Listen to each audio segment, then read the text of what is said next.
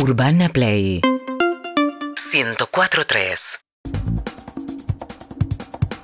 Facu Banzas con nosotros. Dale. Estamos en un momento de mucha tensión porque hay penal, Sí. penal para Racing Hay penal para Racing. en Abu Dhabi. ¿Cómo está, Facu? ¿Bien? Bien, de ahora en un ratito capaz voy a estar mejor porque ya le dije, presiento una vibra que se va por afuera. Soy un mufa, nulo mufa. no, está bien, bueno, pero eh, vos, eh, vos eh, revelás públicamente qué cuadro sos, ¿verdad? Sí, de Boca, de Y Boca, Bueno, de Boca. entonces está bien, está bien que, que quieras. Somos mayoría en la mesa. Es muy jodido arrancar una nota cuando hay un penal Sí. para uno de los dos equipos y, y uno es hincha del invitado. Pero hay Eh, intereses del otro lado también. Sí. Contrapuestos. Sí, sí, pero nosotros ya estamos acostumbrados. Nosotros hicimos el programa durante el Mundial, estábamos Sí. acá, Claro. nos, nos podíamos distraer y teníamos como un ojito para, para cada acá, lado. claro, mientras hacían el programa tenían un partido de lo que sea. Lo que te como- pido es que no le Totalmente. grites el gol al No. invitado. Totalmente. No, grítamelo, grítamelo. Soy una Y vos también, profesional. le podés Sí. gritar. Mal que mal todo el No. partido yo estaba viniendo para acá, así que Claro. está todo bien. Ya salimos del mundo, me puedo Todo relajar listo, un ¿eh? poquito. Obvio, ahí se viene el penal y arrancamos la nota con Facu Banzas, ¿eh? Me gusta este momento, este momento Dale, de... Sargento García, vamos. Sí, Javi García, ahí viene, ¿eh? ¿Quién es el chiquito que le pega? Tan, ta, tan. ¿Quién es Emi? No sé, pero tiene un miedo. ¿Qué cara de miedo que tiene? ¿Por qué tiene miedo? No, no tiene cara de ¿Será que está definiendo una copa? Está concentrado. Para este, este penal se pelearon por patearlo, ¿no? Uh, el zurdo. ¿Qué dicen de los zurdos en los penales? Excepto Messi y Maradona. ¿Qué dicen de los zurdos en Twitter? Piovi contra García. Piovi. A Va ver. Piovi. A ver, Va Piovi. Piovi. Ta, tan, ta, tan. Allí va Piovi. Me lo gritó en la cara nomás. Te lo gritó en la cara. No Me lo gritó en la cara. Aún sin conocer al chabón que Es pateaba, gol. te lo gritó en la cara. El bien, gol igual, de Racing. Igual me, Se pensé que iba a, merecían una. a patear Auche realmente. Eh, yo también. Bueno, ¿Habrá salido? no es la primera vez que pensaba No, que iba a patear a Pensamos que Uche. iba a patear. Bueno, Facu, ¿cómo estás? Bien, bien, bien. Eh, O sea, un, un gol más triste, pero más allá de eso, bien. Bien. Eh, veranito, veranito. eh, ¿Te quedás? ¿Te metés un viaje? ¿Qué Qué onda? calor. Sí, el miércoles que viene me voy a una semana a Mendoza. Bien. Medio familiar, me voy con mi novia, que ella es de allá. Y después nos vamos una semana al sur. Es casi como una inversión de repente enamorarte de alguien y que te diga, o sea, te- cuando te enamoras ya sabes que es de Mendoza, pero después está toda esa parte que tenemos una casa para Claro, ir y tenemos todo que ir eso. para- claro, no. Y una o dos veces por año tenemos que ir a Mendoza, seguro. Y, y Es la, medio la Sí. presentación religión. familiar fue en Mendoza, lógicamente. Viajaste y conociste gente ahí. Fui conociendo de a poco, pero padres y hermanos, que sería lo más rápido y lo más Sí. cercano, no, en La Plata. Porque Ah, ok. viven en Mendoza, en La Plata. Claro. Mendoza, en La Plata, un poco y un poco. ¿Y vos te podés tomar vacaciones al 100%? Digo, teniendo en cuenta la naturaleza de, de streamear que implica que estés horas ahí. ¿Te podés tomar vacaciones al 100% o tenés que meter un poco de, de laburo? Eh, sí y no. O sea, como poder puedo, pero después, bueno, viste, no hay guita. O sea, Claro. te quedaste sin guita. Porque si te tomas vacaciones dos años y no generas nada, listo, eso gasto y perdiste. Claro. Ahora bien, eh, hay cosas que sí, por ejemplo, si te agarran contratos con algunas marcas que te dicen necesitamos que hagas en este mes 10, 12 streams y, Sí. eh, o tenés que hacer para el mes que viene 3, 4 videos y cosas así que vos decís, si, si tengo que hacer esto, tengo un contrato para hacer esto, sí o sí tengo que quedarme a hacerlo, no me puedo tomar un Claro.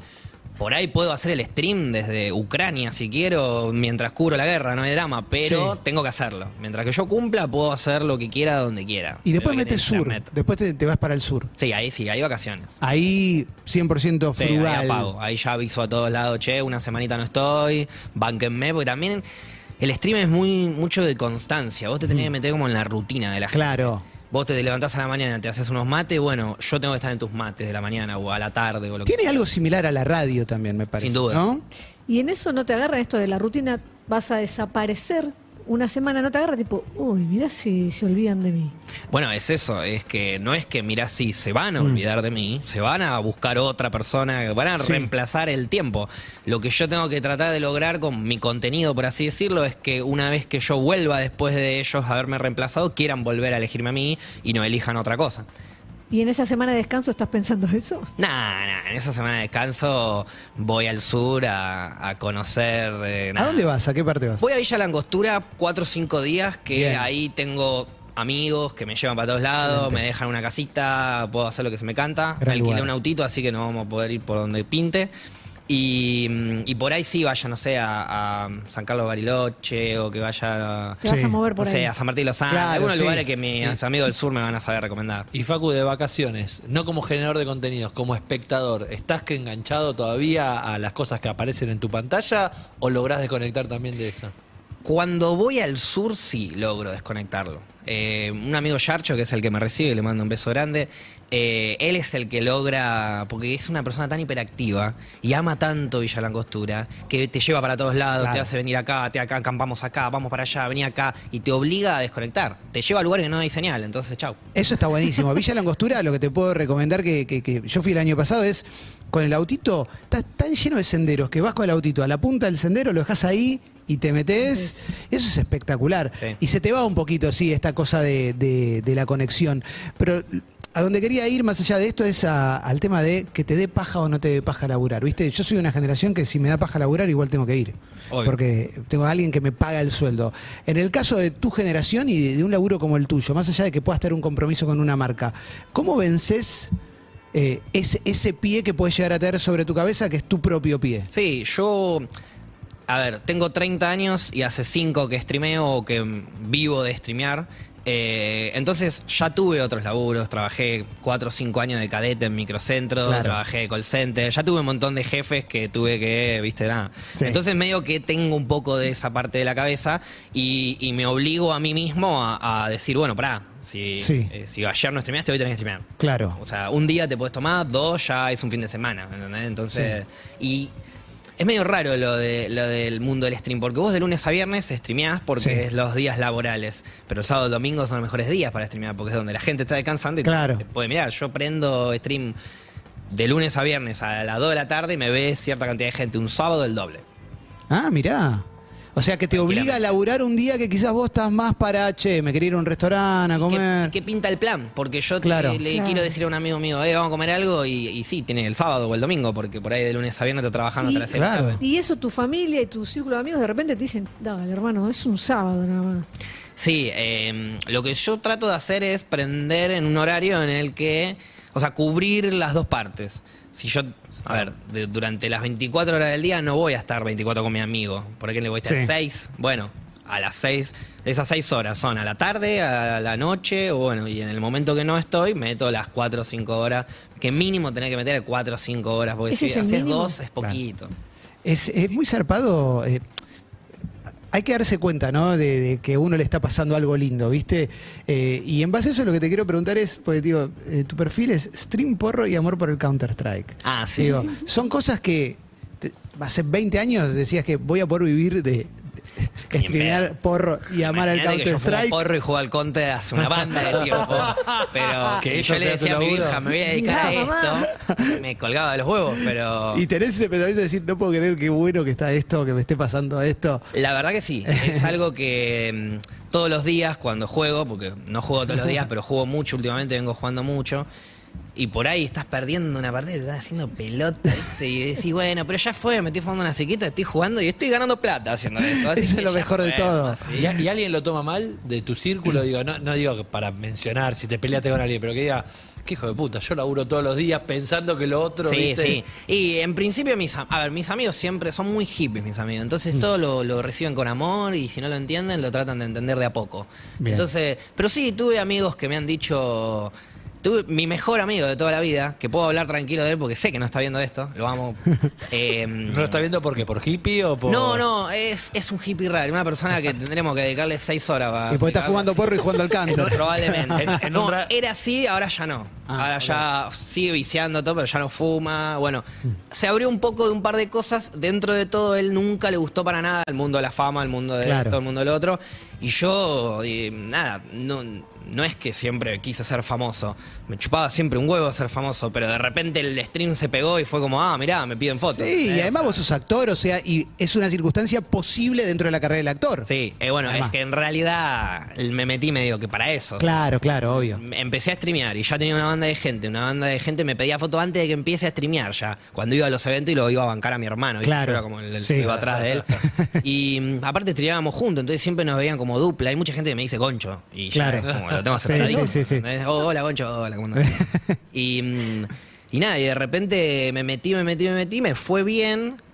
Y, y dije, este es el palo para que de repente, Claro. bueno, yo a vos no te hubiese conocido de ninguna manera si seguía cadeteando por microcentro, a menos que te crucen el subte Claro. y anime a hablarte. Claro, Porque sí, me lo sí. cruzó una vez, pero no me animé.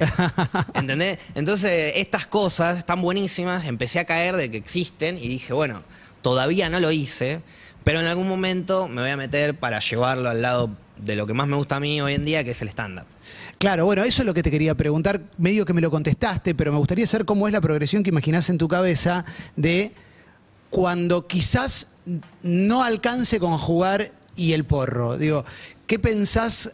Que, cómo, ¿Cómo vas a llegar a eso? Digo, por el stand-up lo puedes hacer hoy. Claro. Pero digo, en el stream, en un momento, ¿pensás en posibles nuevos contenidos o Sí, otra sí. manera? A ver, yo eh, en el con- contenido de, de Counter-Strike en mi canal no hay mucho. Últimamente estuve jugando más, pero mi contenido es por. O sea, Claro, prendo 100%. stream, pongo la camarita así, la que me esté mirando, me pongo a mirar la camarita y digo, bueno, vos, yo, charlame, y vos venís. Claro. Por lo general tengo un público que varía entre cultivadores que vienen y que hacen preguntas, pero más que preguntas me enseñan, porque yo Claro, claro. cultivo hace un montón, amo cultivar, pero no, cultivo bien, cultivo como, Claro, como claro. pueda. Sí. Y, y viene mucha gente que me hace preguntas, yo algunas puedo responder y otras pregunto, che, miren lo que están preguntando, ¿qué onda? Alguien sale, bueno, se genera todo un, un ambiente canábico, IRL canábico, como le Sí. dice el bata a un amigo. Y, mm, y nada, eh, y nada, lo, lo- lo que más igual eh, abarca mi stream, porque el público de Twitch es joven, es que te viene un pibito que tiene 16, 17 años, que fuma churro y que no sabe cómo decirle a los viejos, che, Claro. fumo churro, pero no es cabio, ¿entendés? Onda, eh, no soy un perdido, ¿entendés? Como que pues hay mucha gente que dice, no, buenísimo. fuma porro, está drogando. Pero está buenísimo eso que haya. Exacto, Es horrible lo que voy a decir, pero yo me acuerdo mi generación pasaba mucho la de. me- nos tomamos 14 tequila, pero no nos animamos a un porro. Sí. Y era menos dañino el porro. Sí, ¿no? Y que, y, y que por ahí eh, tus padres a los, cuando vos tenés 15 ya saben que estás escabeando. Pero si, si se enteran que estás fumando, se vuelven Y locos. porque el porro es la puerta de entrada, ¿viste? Totalmente. Se está escabeando una bebida, además de una pésima calidad, No, le está haciendo bosta el cuerpo. Destrozando hígados. Sí, sí. Encima. Eh, o sea, eh, el pibe se juntan, se fuman dos porros entre 7 y 8, se cagan de risa de noche, se quedan jugando a la play y se quedan comiendo unas panchitas con Sindor. Más sana Sí. esa previa, imposible. Pero vos decís, no, se están drogando, Claro. están fumando droga, Droga. entonces, chao, ¿viste? Se vuelve muy. Y hay padres que son difíciles de convencer, entonces vienen y me preguntan, pero a ver, yo la- la- para hacerla simple, la respuesta que les digo es: la persona que está en contra de la marihuana, por lo general es porque no conoce a la marihuana. Claro, totalmente. Educa a tu padre, enseñale de a poquito, porque son cerrados, entonces los tenés que ir abriendo de a poco, Sí. mostrarle una información, mostrarle otra, un caso de un nene con epilepsia que se recupera con el CBD, mostrarle un caso que... Mm. Y anda informándolos y de a poco van a ir abriéndose y van a ir dejando, dejándote ser más libre, digamos, fumar, cultivar si querés. Si estás escuchando la radio, es Facu Banza, que está charlando con nosotros. Facu, lo mencionabas a Goncho recién. eh, quiero preguntarte por ese vínculo y cómo fue cambiando el vínculo a lo largo de los años. Me los imagino pibitos jugando a cosas. Y ahora con esto de que es su laburo, ¿viste? Y que cuánto comparten de esa data. Decías, yo lo acompañaba y iba atrás. Sí, eh, cuando Goncho empezó a streamear y empezó a jugar al counter, él se dedicó medio profesional. Cuando arrancó a streamear, eh, yo estaba en Nueva Zelanda, hipeando, y, y todos los días me metía con el celular con algún wifi que podía encontrar, me metía a McDonald's, y me comía una hamburguesa y me quedaba con el wifi viéndolo streamear, viéndolo jugar al counter. Yo amo el counter, entonces verlo jugar a él como profesional, primeras veces que jugaba en equipos, torneos. Era como, wow, yo necesito estar ahí y estoy en Nueva Zelanda. Pará, Pero bueno, ha- hagamos un paréntesis en Nueva ¿Qué Zelanda. estabas haciendo en Contanos Nueva todo, Nueva me Zelanda. fui.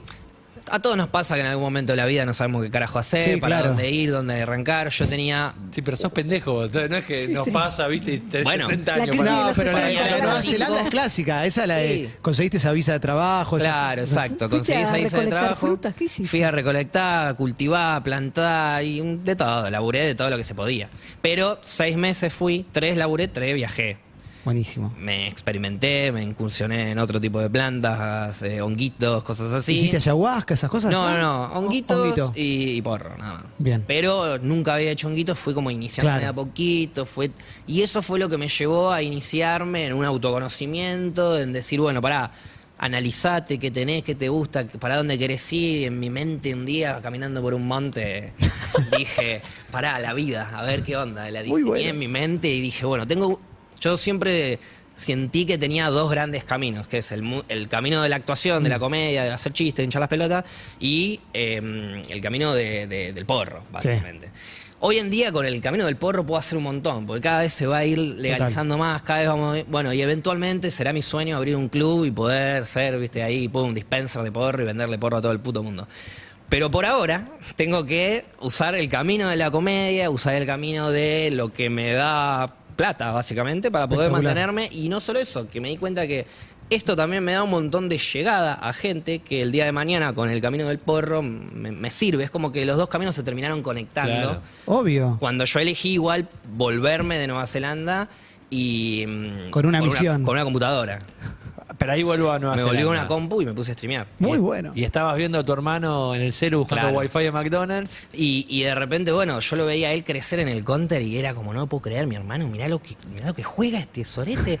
Entonces yo jugaba para el orto, yo lo cagaba a tiro y de repente era buenísimo y jugaba con los mejores y jugaba en equipo, en torneos y dije, bueno, listo, eh, me compro una compu, me vuelvo y me volví pura y exclusivamente a que él tenga una compu al lado para poder streamear y jugar, porque si vos, eh, una compu medio pedorra en ese Sí. momento teníamos, entonces si él quería jugar y streamear a la vez, le andaba mal el control, no Claro. jugar bien. Entonces yo le llevé una compu muy buena, le llevé un mouse épico que no se vendía en Argentina todavía, no sé, le llevé todo un par de chiches, caí para su cumpleaños de sorpresa, fue todo un momento Muy bueno. de de Muy bueno. sí. Muy bueno. Y, mm, y nada, le- le- le- como que armamos las dos compu, él también laburaba, entonces me ayudaba a terminar de armarla la mía. Y ahí era eso, era motivarlo a él a que juegue, a que juegue, a que juegue.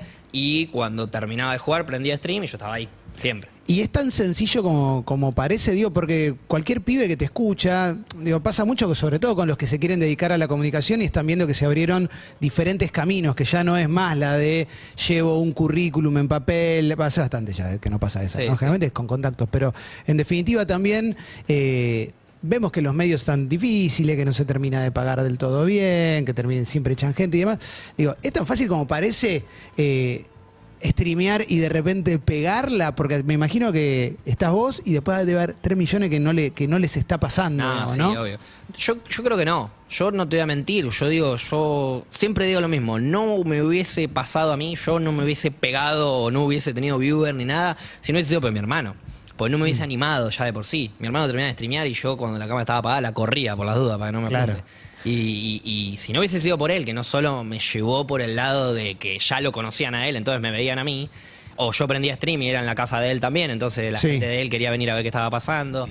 Eh, el día de hoy es que cada vez que prendo mi stream con él, 10 veces más personas me van a ver. Claro, claro, Cuando claro. yo voy al stream de él, también ya se genera algo. Eh, bueno, pues es un crossover, es como, claro, es, lindo. Encima. o Sí, pero está bueno. Por eso, por eso a la gente le termina dando hasta nostalgia, porque hoy en día no streameamos tanto juntos, Claro. una vez cada tanto. Pero, pero no, no, no es tan fácil. Che, y tema honguitos en, en Nueva Zelanda. Digo, cuando uno va a experimentar con, con una planta nueva o lo que sea, eh, ¿quién te guió? Porque no estabas acá, no es que te dijeron tal persona. ¿Cómo No, eh, a mí me guió el destino, sinceramente, porque todo el tiempo comprábamos churro con el mismo. eh, el mismo muchacho ahí, de la- bien, ¿no? Sí, con el topo, sí. con el topo. Bien, yo- con el, con el churro. muchacho ahí, un, un, un afro eh, neozelandés hermoso, Sí. muy flaquito. Y el tipo nos vendía churros, se entendía un choto cuando hablaba inglés. Y el tipo nos vendía churro todo el tiempo, todo perfecto. Íbamos, le dábamos la plata, nos daba el churro. Y un día agarra y dice, bueno, pero venga, vamos a buscar otro lado. Bueno, digo yo, te llevo la camioneta, dale, vamos, nos llevamos la camioneta, bueno, espérenme acá. No, no existe eso como un miedo. Digo, Nueva Zelanda, ¿de dónde carajo me estás llevando? No, más miedo tenían ellos de nosotros. No, no, no, allá ni en pedo. No, yo en, un- en ningún momento me sentí inseguro y vivía en un trailer park, o sea, vivía en un en el lugar más pobre Sí. que se puede vivir en Nueva Zelanda, ponele. Sí. Entonces, y no pasaba nada, eran todos re tranquilos. Pero bueno, nada, volviendo a la historia, el tipo agarra, nos agarra 200 dólares neozelandeses, se los lleva o para ir a buscar el churro y no vuelve. Entonces pasan 10, 15, 20 minutos, me bajo de la camioneta, voy a buscarlo, yo estaba con un amigo también, y cuando me meto por la callecita, daba, desembocaba en otra calle, se fue a la mierda. Entonces lo vamos a buscar a la casa, porque lo conocíamos. Aparte, insisto, un latino en Nueva Zelanda se siente mafioso, porque Claro. de repente es como, le voy a ir a pedir- yo decía, le estoy yendo a pedir el porro a un trans, acá en Argentina me cagaron y me fui media vuelta, lloro y, me, Claro, y no sí, obvio. Acá lo fui a buscar porque sabía dónde vivía, era un pueblito de 1500 habitantes, ponele. Y le digo, che, loco, me cagaste el porro. No, pasa que me agarró la policía justo y no sé qué, y me lo sacó y bla, bla, bla. Le digo, bueno, dame la plata. No, pero lo compré y me la sacó. Bueno, me vendió humo, me dijo que ahora el hijo me lo iba a traer, qué sé yo. Nos cagó. Que te dijo que el hijo te lo iba a Ahora traer. el Muy hijo bueno, viene era a un buscar- emprendimiento familiar. Era un emprendimiento familiar. Yo entraba a la casa, estaba toda la familia ahí, todos drogados mirándote. La esposa no sabe lo que era, te miraba enojada. Era una morocha enorme que te miraba todo el tiempo enojada, ¿viste? Como que no le gustaba, pero bueno. había Pero que estaba laburar, re loca. claro. ah, sí. Y nada, volviendo, eh, la cuestión es que vuelvo al lugar todo triste y un amigo con el que compraba también me dice, no, boludo, pero no te conté, el chabón se va a vivir ahora, mañana se va a vivir a otro lugar. A Ay, 30 no. kilómetros de ahí. Sí. Se iba a vivir a otro lugar. Cuestión que lo vuelvo a ir a buscar al día siguiente, no estaba más, se había mudado, nos cagó todo, qué sé yo, y como volviendo a la historia de por qué carajo estoy contando esto, Sí. me lo encuentro en una fiesta latina en el lugar donde él vivía, que se arman mucho allá en, Nueva en el Zelanda. nuevo lugar, claro. Y estaba él ahí vendiendo hongos. Y yo voy, lo apuro también con mi amigo, Claro. y le digo, escuchame, vos me cagaste un montón de plata, dame porro. Y me dice, no tengo porro. Le digo, ¿qué tenés? Y saca una bolsita llena de hongos. Claro, toda la aldea de los pitufos. Yo estaba con un buzo campera, un buzo canguro, ¿viste? Sí. Le digo, bueno, dale, dame hongos. Me empieza a dar. Le digo, dame más, dame más. Me, empiezo a llenar los bolsillos de hongos. Y cuando termino de llenar el bolsillo, le digo, bueno, ahora dale a mi amigo, porque a él también lo cagaste. Y mi amigo le bueno, dice, dale, ¿qué- dame. bueno, Ro- Robert De Niro, un buen Fausto. muchacho. Te digo, te gangster porque el tipo te responde tan bien, tan amablemente que hasta nos devolvió los hongos. imagínate. Claro, Facu Soprano. En ese momento era así. Sí, sí. Y nada, de ahí nos quedó, te digo, nos habramos, habremos sacado 20, 25 gramos de hongo que fuimos comiendo de a poquitito. Claro. es lo que hablábamos hoy en sí. la apertura. de- Clemente contó que ayer cenó pizza, hoy desayunó pizza y, me, y, y al Sí. mediodía también. ¿Y tenías noción de esos hongos? Es decir, cómo, o sea, hasta dónde, cuánto, cómo tenías o tuviste que averiguar un poco? Sí, no, averigüé mucho antes de robarle los hongos, ya había averiguado, ya había tenido ahí como alguna cercanía, vi hongos, no me animé a comerlos todavía, por eso digo, fue como todo en su momento. Y nada, el mismo día que se los sacamos tampoco los comimos porque era de noche, habíamos escabeado, no pintó, a los dos días que también medio que comimos Sí. sin carne, sin gaseosa, que yo tomaba siempre gaseosa, me- dos días así, y ahí mandamos los primer- la primera dosis, fuimos a la playa, deliramos un rato, tranqui, y después fuimos aumentando hasta el viaje astral este que les digo hermoso, que me llevó a dos caminos. Bueno, pero todo esto narrado así, eh, más allá de la aventura y demás, también me parece que hay una puerta, sobre todo porque el mundo hongos, eh, no solamente me parece que está de moda, no sé si es una palabra eh, para utilizar moda, pero, pero sí veo que la ciencia se empezó a interesar también, se habla mucho de las microdosis. Sí. Es más, no sé si el hijo de la Rúa está con un emprendimiento relacionado con eso, Aito eh, y, y demás. Digo, no, no te, ¿no te generó como una curiosidad también como para incorporar dentro de tu contenido como, che, los hongos también juegan un poco? Sí, eh, yo no estoy tan informado de hongos Claro. como de marihuana de repente, que me informo desde antes de fumaporro, imagínate. Como para animarme a ir a decirle a un pibe de 15 años cómo es un hongo, porque después van, se comen 10 hongos, los manija y me siento culpable, por más que no tenga yo la culpa de que sea un boludo. Pero, pero sí, un poco sí. Una vez hice un stream en Ámsterdam, en el Bond del Park, comiéndome unos honguitos, que da la casualidad que cuando me empieza a pegar fuerte, se me corta el stream, me quedo sin datos y, y- y digo, bueno, listo, me voy a flashear. Mejor no podía streamear, ya no podía streamear. Qué groso eso. Eh, fuiste cadete, yo fui cadete. eh, ¿Cómo hacías con el tema viáticos para poder quedarte con, con viático? Eh, ¿Cuál era tu estrategia? Porque no existe un cadete que no robe viático. Bueno, claro, vi- vivía a 20, 25 cuadras de... O sea, yo vivía en Puerredón y Santa Fe, ponele, y- Sí. y, trabajaba en Florida y La Valle. Caminando es media hora. Sí, a veces tenía que ir a, a veces tenía que ir a Cerrito y Santa Fe a buscar sobres antes de ir al laburo. Entonces yo lo que más choreé no fue plata en viáticos, sino tiempo en viáticos. Donde, donde algo me demoraba media hora, yo te lo hacía una hora y media. Eh, pero no te retaban. No, no, Mirá. ellos no sabían. Eh, Espero que no me estén viendo, pero eran todos chetos, no se tomaron un bondi nunca, no saben cuánto dura el bondi. Yo iba a la FIP, les estaba 15 minutos porque la FIP ya estaba bastante más ordenada. Sí, claro. Y vas a la FIP y decís la típica que no, tardás dos horas y por ahí vas y estás 15 minutos y después vas y te lees un librito en la plaza, escuchás un proyecto de la radio, yo escuchaba a Clemente en ese momento. Había veces que iba a dar un par de vueltas porque la sección estaba buenísima y no me podía perder el final de la sección. Hasta que no iba a una pausa o algo, ahí no volvía a laburar. Viste que cuando uno es cadete, eh, en el momento quizás a veces puteas un montón y después cuando pasa el tiempo decís, eh, yo qué sé, yo no, no- no lo pasaba tan mal, ¿viste? Me rompí un poco los gobelins cuando alguien me decía, tipo, me metían 14 trámites en una mañana. Pero si no, esa cosa de como el sanguchito en la plaza. Claro, ¿no? tiene, ¿Cómo? tiene sus cositas. A mí lo único que me hinchaba las bolas cuando cadeteaba era que me traten mal. Ah, sí, claro. Porque alguien te trate como que vos ya tenés que saber el laburo del otro. Y pará, yo llevo un edificio y te pregunto algo, hablame bien, boludo. ¿Por qué siempre? Hay mucha gente que siempre ya de una te maltrata, te dice, no, ni idea, no, flaco, no, no sé, yo no me dedico a esto. Háblame Pero bien. pará, Y- hablamos bien y listo. Y hay algo de los pedidos que le hacen a un cadete. Clemen contaba que le seguía el gran DT. a- Claro, le, le tenía que llevar el grande té a uno de los chabones. sí. Sí, sí, algunos pedidos que Te pasó hacen como algo sentir muy medio por, como... muy por Sí. fuera del laburo, digo. Como Sí, muy- sí. Alguna que otra he hecho, como ir a buscarle el pasaporte al hijo y no sé qué, o, o ir a buscar unos vinos que son para él, o cosas así. Comprarle soda, esa es la que más me hinchaba las bolas. Comprarle soda al. un- un- uno de mis jefes se tomaba dos sodas de litro y medio por día. No. Entonces yo tenía que ir a comprar soda. ¿Y cuánta puedo traer? ¿Seis puedo traer? Claro, más no. Cada tres días, tenía, dos días tenía que ir a comprar seis sodas, porque si él ya llegaba y no había una soda en la heladera, me venía a decir, "Eh, acordate que me tenía que comprar soda. eh". Les pregunto a los dos el tema del almuerzo del cadete. Ah, Sí, eh, yo no almorzaba. Nunca. No, o sea, mi horario era bastante simple, era desde Eh. las 9 de la mañana hasta las 2, 3 de la tarde.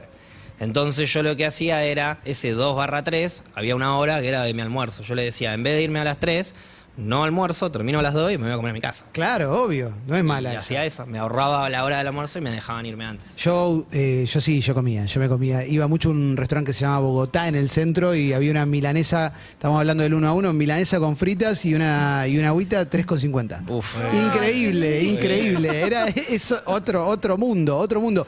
Y algo, hay otra cosa de, no sé si te pasa esto, pero si cuando laburás de cadete puedes hacer 700 trámites en una mañana. Sí. Dejás de laburar de cadete, tenés que hacer trámites para vos.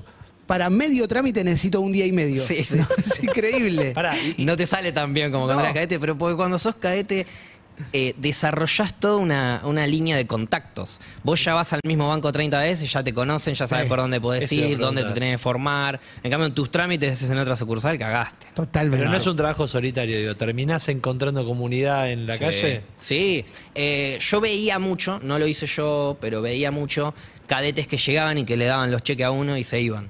Y le agarraban otro y dice, che, ¿a dónde vas vos? A tal, bueno, dale, yo Muy voy a tal. Y se intercambiaban cosas y cada uno le La pagaba. al otro. primera comunidad. Yo no lo hago ni en pedo, porque no confío en nadie para mi laburo. Digo, me manda una cagada a él y lo tenía que- me voy a hacer cargo yo, claro. prefiero hacerme cargo yo de mis cosas. Tampoco tenía mucho laburo, tampoco. digamos, nada. Ah, pero un ejemplo de país, ¿eh? por, por eso tenemos a la escaloneta. ¿Cómo viviste el mundial? Uf. Eh, bien, bien. Que La cábalas, obviamente, todos teníamos cábalas. Mi ¿Cuál era la cábala era ver, un, ver los partidos con en diferentes lugares y si repetía el mismo lugar tenía que ver por lo menos una persona con lo que no lo haya visto. Es buena. Excepto en la final. No hiciste la cábala para la final. La final la vi exactamente de la misma manera que la semi. Ganamos 3 a 0 y dije, vámonos, quedémonos acá. Y, pero y está bien, pero eh, arranca la final. Cuando nos hacen el segundo y después cuando nos hacen el tercero, ¿qué pensaste de la cábala que no estabas cumpliendo? Lo puteé a Goncho ahí, ahí lo puteé a mi hermano. Porque la cábala técnicamente la rompe él, sin saber que la cábala era esa. Yo veo el- el- la semifinal, la vi con mi novia y con mi hermana. Sí. Entonces la final le digo, la vamos a ver en el mismo lugar, pero sumate vos, trae a amigos, lo que sea, no. Y él lo quiso ir a ver a un bar con otros amigos de él. Como no vino, después del tercer gol, me fui a lavar la cara un rato y, y lo empecé a putear. Dije, es un hijo de puta, ¿cómo no va a venir? Tiene, tenía que haber venido. No sabía mi cábala él igual, ¿eh? Y si la hubiese sabido, tampoco tendría que haber venido. Pero lo empecé a putear un ratito. Y después volví, me relajé y ganamos, así que nada, todo bien. Y, sí, sí, pero. no, no, y hubo otro mundial, el mundial de streamers, que representaste al país. Sí. Y quiero que cuentes todo eso, Sí. en España. Lo que nos contaste fuera de aire. Eso fue muy La denuncia. flashero porque nos hizo sentir como futbolistas. Literalmente nos hizo sentir como Con- futbolistas. contame primero la previa, la convocatoria. Bueno, eh, a Goncho le dan la capitanía y él le da paja, no tiene ganas de hacerla porque es como que te diga "Oh, hoy es viernes, bueno, el miércoles es, eh, me tenés que dar la lista de Claro. 15, 20 tipos de streamers que puedan viajar en dos semanas ¿A dónde tenían que viajar? a España. Eh, se jugó en la cancha del Betis. Muy bueno. Estuvo lindo. Y, y nada, y Gon- Goncho rechaza la capitanía, se la da a otro, se la dan a otro, él no se, no se mete, se la dan a otro, a Unicornio. Y Unicornio lo llama a Goncho y le dice, ¿querés venir a jugar? Mira, me acaban de dar la capitanía y la di de baja. Pero te recomiendo que llames a pa, pa, pa, pa, y entre esos nombres me, me avisa a mí. Bien. Unicornio me llamó, yo también llamé a otros pibes que Nosotros jugamos con los Lobos, que es mi equipo de streamer, por así decirlo, que yo empecé a jugar en, en la última temporada, pero ya vienen hace tres temporadas jugando fútbol 11 todos los sábados, un torneo en North Champs. Que buenísimo. lo filmamos y lo subimos. Y a partir de ahí se empezaron a generar estos eventos como la Liga de Streamer que hizo Marquitos Navajas o el Mundial de Streamer que hizo de Gref en España y muchos jugadores o los Lobos mismos nos presentamos. En la Liga de Streamer salimos campeones con los Lobos contra el equipo de Coscu y de Marquito Navaja. En, en el Mundial de Streamer por lo menos 5 o 6 de los Lobos viajaron ahí. Pues somos todos relativamente streamer. Digo relativamente porque hay muchos que no son, no streamean, pero bueno, todos están ahí en Sí. la escena. Y, y nada, y empezamos a buscar a- como un buen grupo. Que se arme, Claro. que sean streamers, grupo que sean competitivo, conocidos, además. pero que sea un grupo lindo, que, se Claro. pueda- que podamos ir a salir campeones. Claro, ah, que jueguen bien. Exacto. Mínimamente, sí. Y, y nada, y lo logramos hasta que nos topamos con. O sea, primer partido eran, do- eran seis equipos. Nuestro grupo nos tocó México y Colombia. Y en el otro equipo está, en otro grupo estaban España, Francia y Portugal. Le ganamos 5 a 0 en el debut a México. Después le ganamos 1 a Hasta 0 ahí le a ganamos a Colombia. México, es increíble, le ganamos siempre. Bueno, el mismo día que jugamos con México, le ganamos 5 a 0. Después jugó España, después le ganamos a Colombia y después nos fuimos al hotel a ver Argentina-México, el Mundial. Porque esto fue el 25 de noviembre, que 24 de noviembre. de 24 al Ayer nomás, 28, claro. esos cuatro días. Entonces jugamos los dos partidos uno tras del otro. Nos, nos- nos fuimos a ver el partido con México con un masajista que nos masajeaba a todos por, después del partido, qué sé yo. Qué así, bueno, qué- épico. qué buena experiencia. Nos recibieron con un bolso de Adidas enorme, una caja de botines arriba y adentro del bolso había un camperón, un conjunto, viste, de- deportivo, una remerita de salir, la remera oficial de Argentina, la que con el número La que no se tenía, consigue, claro. Me dieron la 9, eh, entonces me quedó la de Julián. Muy Eh, bueno. no, todo, media. ¿Cuántos goles hiciste, Facu? No, no, yo no jugué casi nada. Con México jugué, eh, no sé, 10, 15 minutos y me quedó una pelota ahí que me agarré el arquero, pero se me fue larga. Y después con Colombia también había jugado de los 5 minutos. Lo que más jugué fue todo el primer tiempo con Francia, que no nos fue muy bien. Perdimos 2 a 0. Pero acá viene la, la, Sí. La queja, pero una queja fundada. La denuncia, la que- denuncia. Una, una denuncia que vale, sí, sí, sí. Jugaron con 6, 7 streamers, TikTok, YouTuber, entre Sí. todo lo que, lo que sea eh, creador de contenido. Y todo el resto eran futbolistas. eh, ¿Pero podían? Jugador, no. Y pero entonces está viciado. No, ¿sabes cómo? Pero eh, me lo cruzo a Driussi en, el, mu- Sí. en la liga de streamer y me dice, ¿cómo me vas a cómo te, cómo te van a mandar jugadores? Sí, la próxima me tienen que avisar a mí, boludo. Eso obvio, claro. pensando, la Yo próxima encima streameo. Obvio, obvio. Pero ahora, ya, ahora que nos enteramos el año que viene, ya que se, se dice, hay que ver si se organiza, pero se dice que se va a volver a hacer el año que viene, a este año. Así que veremos. El ¿Con año que viene, un, un show muy parecido a Julián Álvarez, pero con un bigote así y anteojos tipo Groucho Marx, ¿no? Y ahí voy a estar yo, cabeceando los goles. Greg además juega para España, yo no sé nada, o Eh, solamente organiza. Creo que jugó, la verdad que no me acuerdo si jugó, un ratito habrá jugado. Pero sí, sí, más que nada organiza. Más que nada organiza. ¿Cómo estás con, con el mundial? Pasó un mes del mundial, no sé, yo sigo viendo video todos los Sí, días. sí. Y sigo, seguís, estás Sí, en esa, ¿no? Sí, sí. El fondo de pantalla de la compu es Messi levantando la copa con el Kun Agüero levantándolo. O sea, pasó un mes. Ayer abrí 15 paquetes del mundial. Paquetito de figurita. Espectacular. Me tocó el Dibu y, y a Beckham. Esos dos campeones me tocaron. ¿Estás de acuerdo que después de Messi hoy para la mayoría viene Dibu? ¿Viste que está con Eh, Messi? Figuras del mundial, sin duda, sí.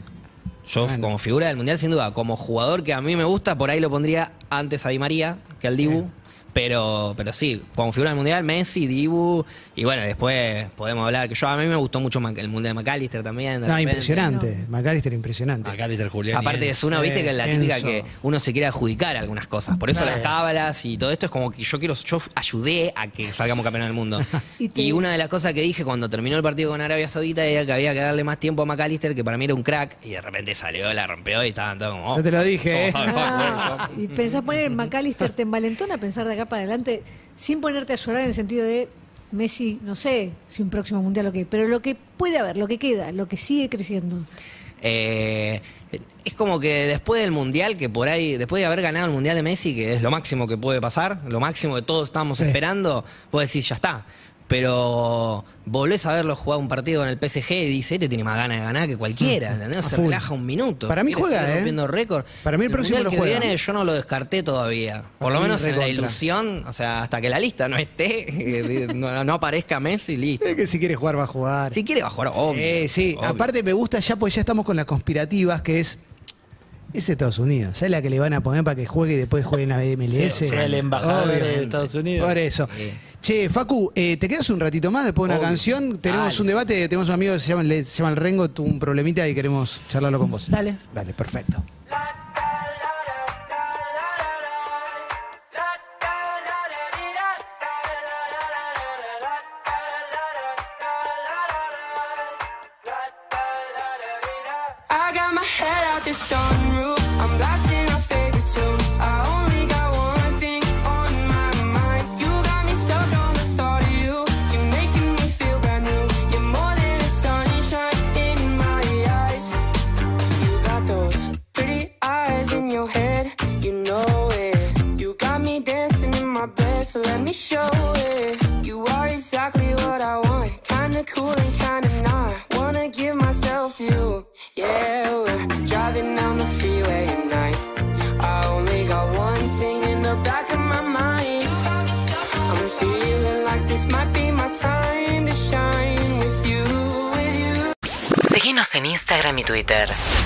UrbanaPlayFM